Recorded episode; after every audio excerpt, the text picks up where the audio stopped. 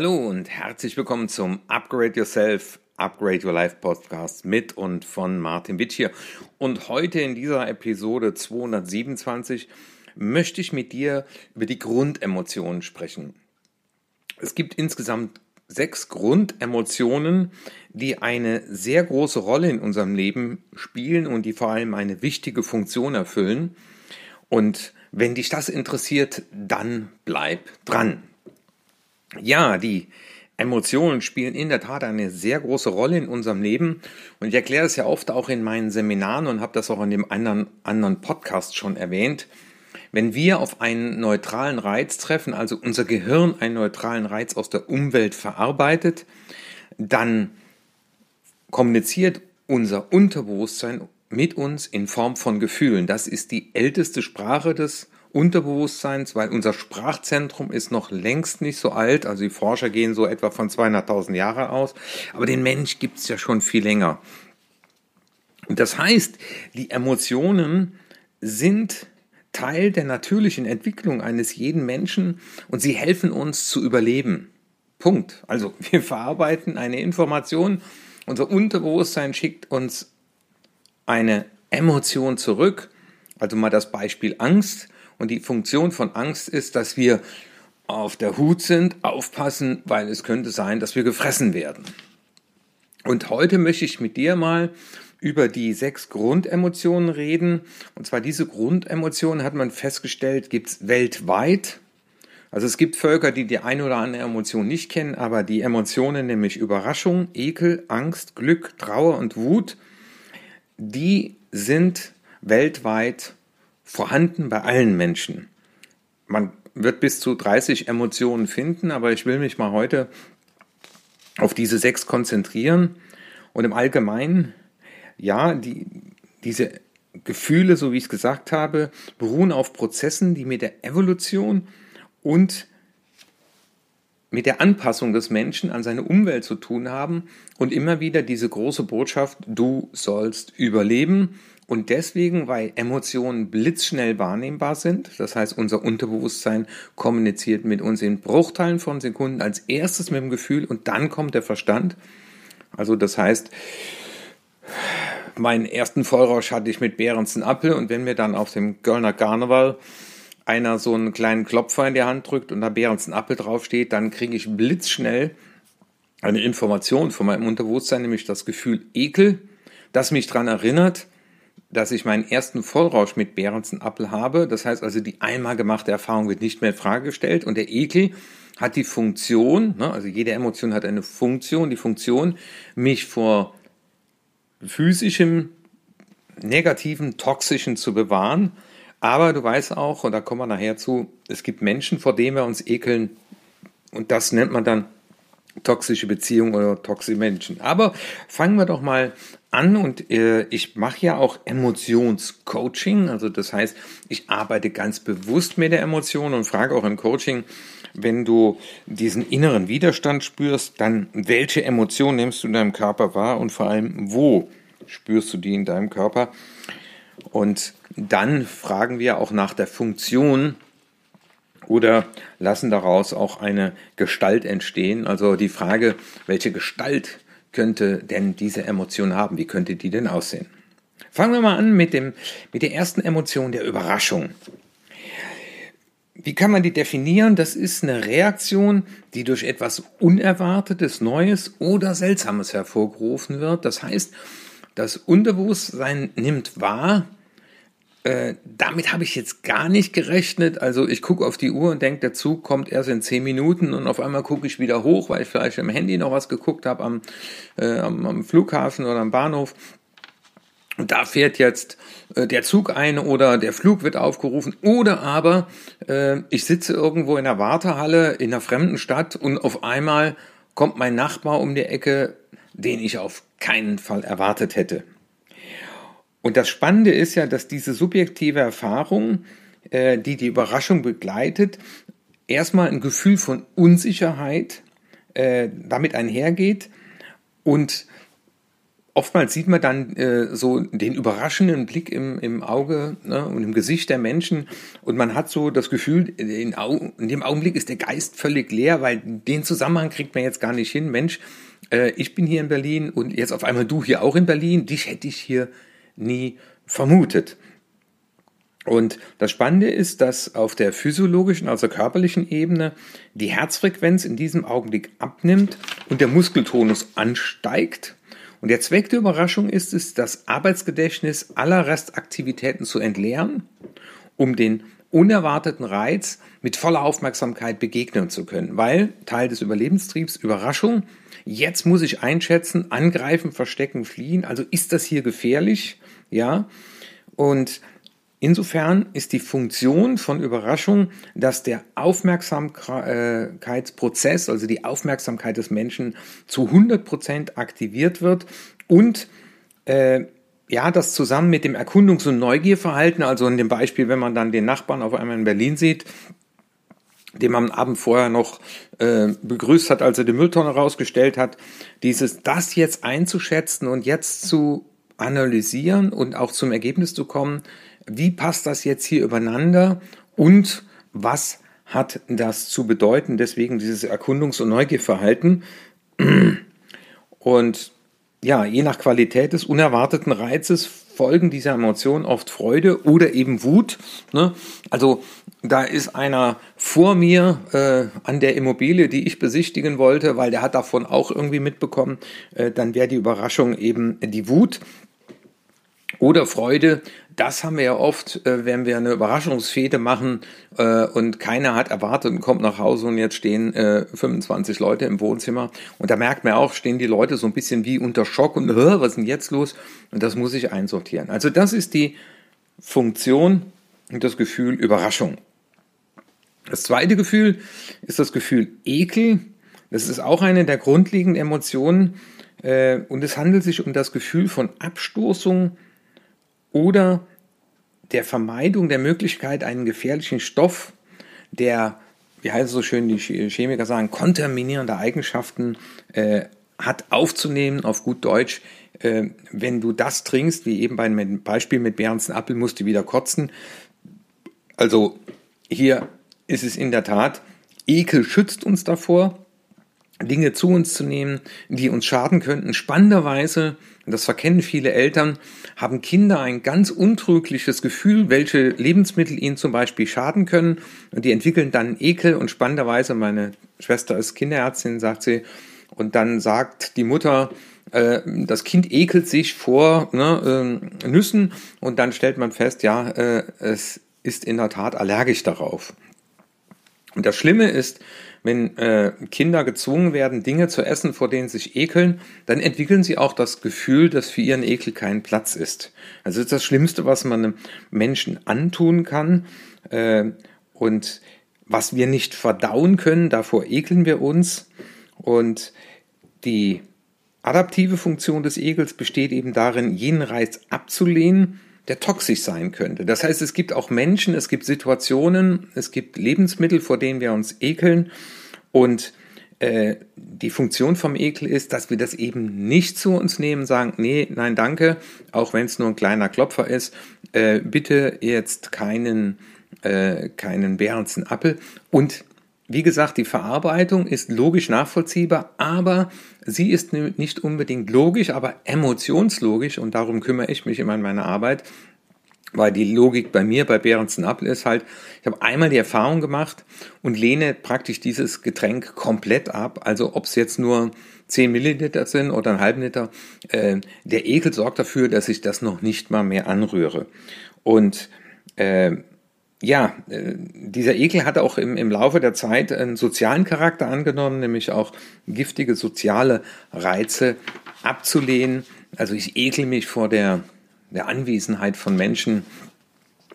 Ähm, und insofern schützt uns das vor Unverdaulichem oder das, was uns schadet. Also deswegen immer wieder und auch, äh, ne, ich spüre Überraschung. Hallo, ich spüre Ekel. Nicht du ekelst mich, sondern ich spüre Ekel und ich bin interessierter Beobachter der Emotionen. Auch dazu soll dieser Podcast nochmal beitragen, dich dazu einzuladen.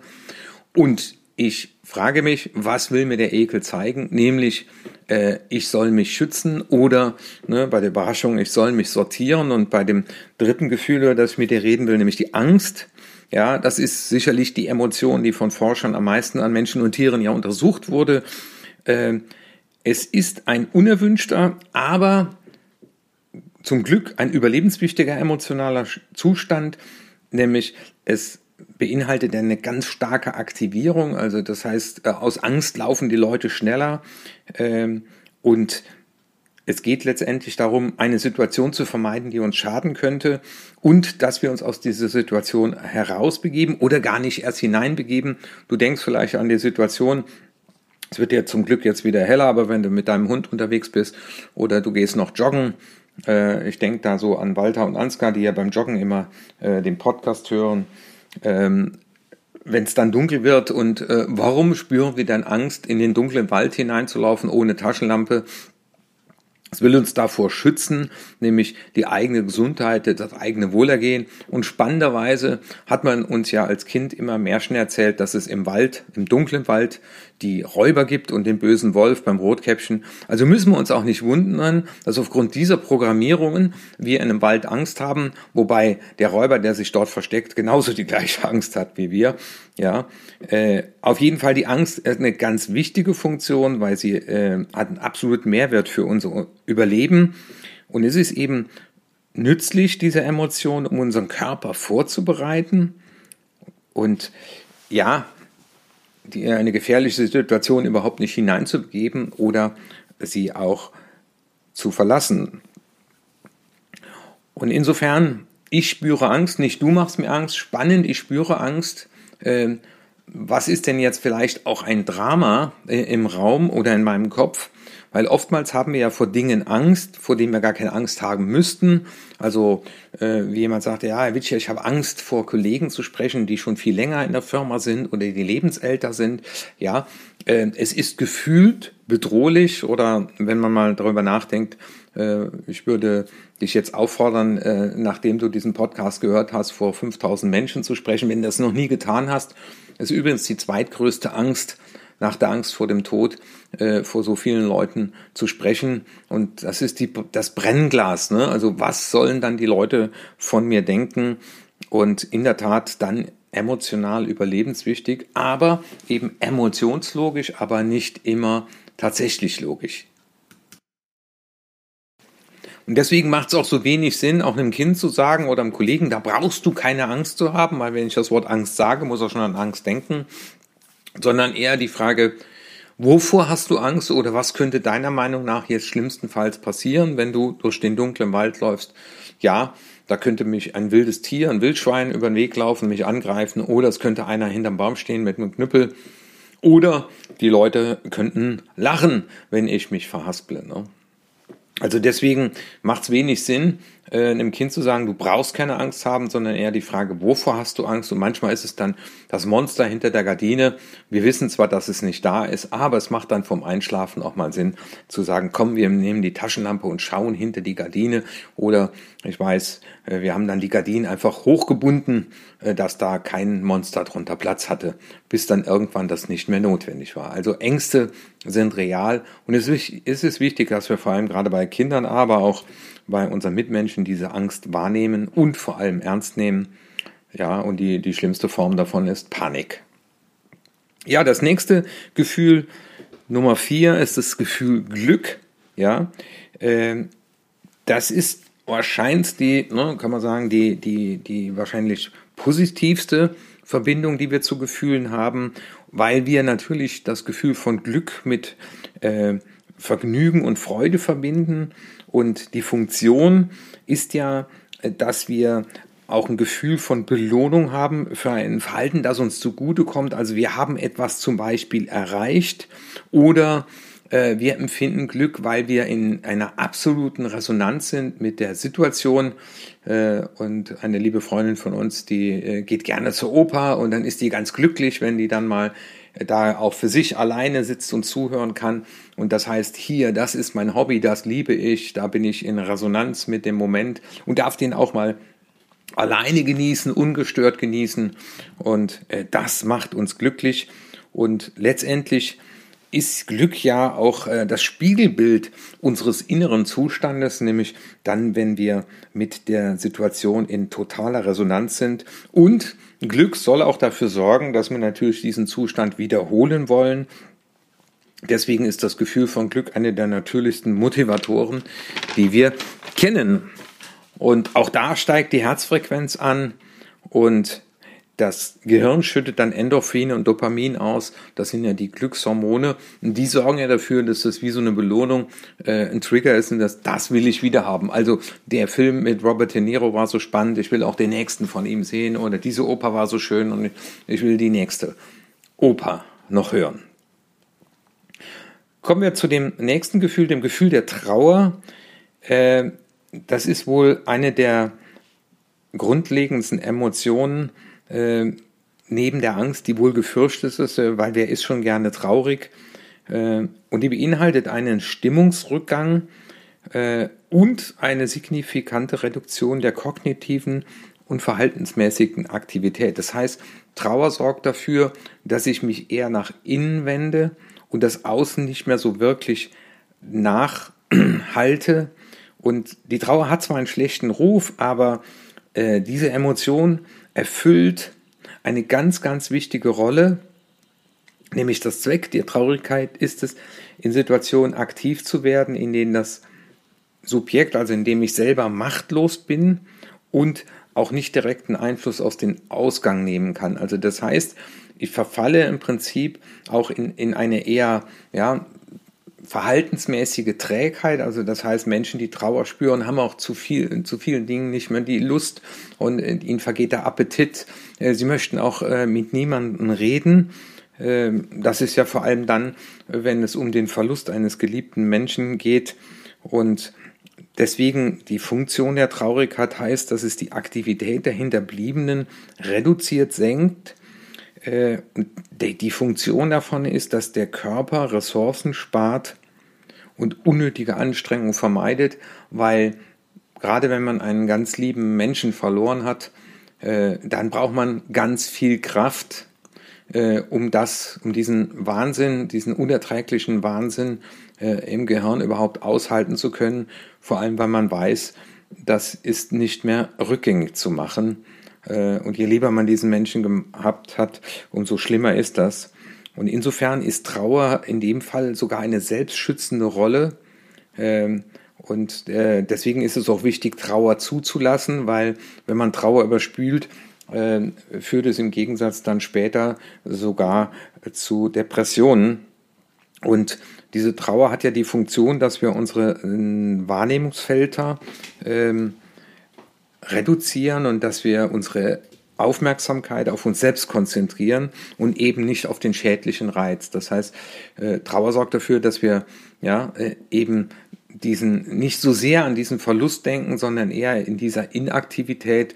Und deswegen sagen auch viele traurige Menschen, ich fühle mich so leer. Und äh, das sorgt ja auch dafür, dass der Einzelne im Idealfall auch soziale Unterstützung sucht die ihn aus dieser Situation wieder herausholt. Und deswegen ist so wichtig, äh, einem trauenden Menschen zur Seite zu stehen, mit ihm zu sprechen, aber immer zu fragen, tut es jetzt gerade gut? Weil auch in der Trauer gibt es Phasen, in denen man einfach seine Ruhe haben will und auch Phasen, wo man sagt, jetzt würde mir es gut tun, mit jemandem zu sprechen. Also insofern hat Trauer eine ganz, ganz wichtige Funktion, äh, und dazu dient ja auch der Podcast, um dir einfach nochmal diese Funktion näher zu bringen, um dann zu der letzten Emotion zu kommen, nämlich der Wut. Und das äh, entsteht ja, wenn eine Person sich in einer Situation befindet, äh, die Frustration oder Abneigung hervorruft. Wir kennen ja dieses Beispiel äh, an der Einkaufskasse, da stehen dann die Schokoriegel äh, und das Kind äh, sagt, ich will einen Schokoriegel und die Mama sagt dann, nein, du kriegst keinen. Und dann spürt das Kind Wut weil Wut sorgt dafür, dass wir weiter handeln, dass wir nachdenken, ich will das doch und dann äh, stampft das Kind mit dem Fuß auf den Boden, weil ich will das doch ha haben. Äh, und auf der physiologischen Ebene heißt es ja, dass wir äh, Aktivität erhöhen. Also der Wütende ne, ist kaum zu bremsen oder halte dich vor wütenden Leuten äh, fern, weil die haben ein hohes Aktivitätsniveau. Es kommt aber auch zu einer Blickverengung.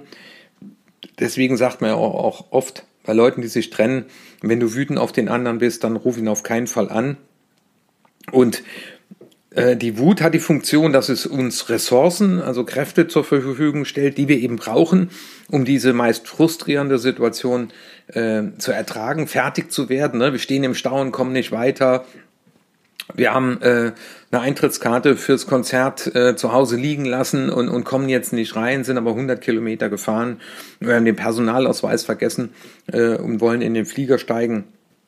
Und da spüren wir Wut, und äh, das bedeutet auch, dass wir versuchen, dieses Problem mit anderen Werkzeugen zu lösen oder das Ziel neu zu definieren. Also das heißt, äh, da merkt man, das wütende Kind äh, wird dann auf einmal zum Beispiel auch sehr nett und sagt, oh bitte doch, Mami, ich will doch unbedingt. Ne? Also äh, das heißt, äh, der, das Gehirn sorgt auch dafür, darüber nachzudenken in der Wut, äh, wie kann ich äh, mein Ziel doch erreichen und deswegen auch nochmal zum Abschluss äh, dieses Podcasts äh, immer wieder die Einladung zu sagen, nicht du machst mich wütend oder du machst mich traurig, sondern ich spüre Wut, spannend, ich spüre Wut.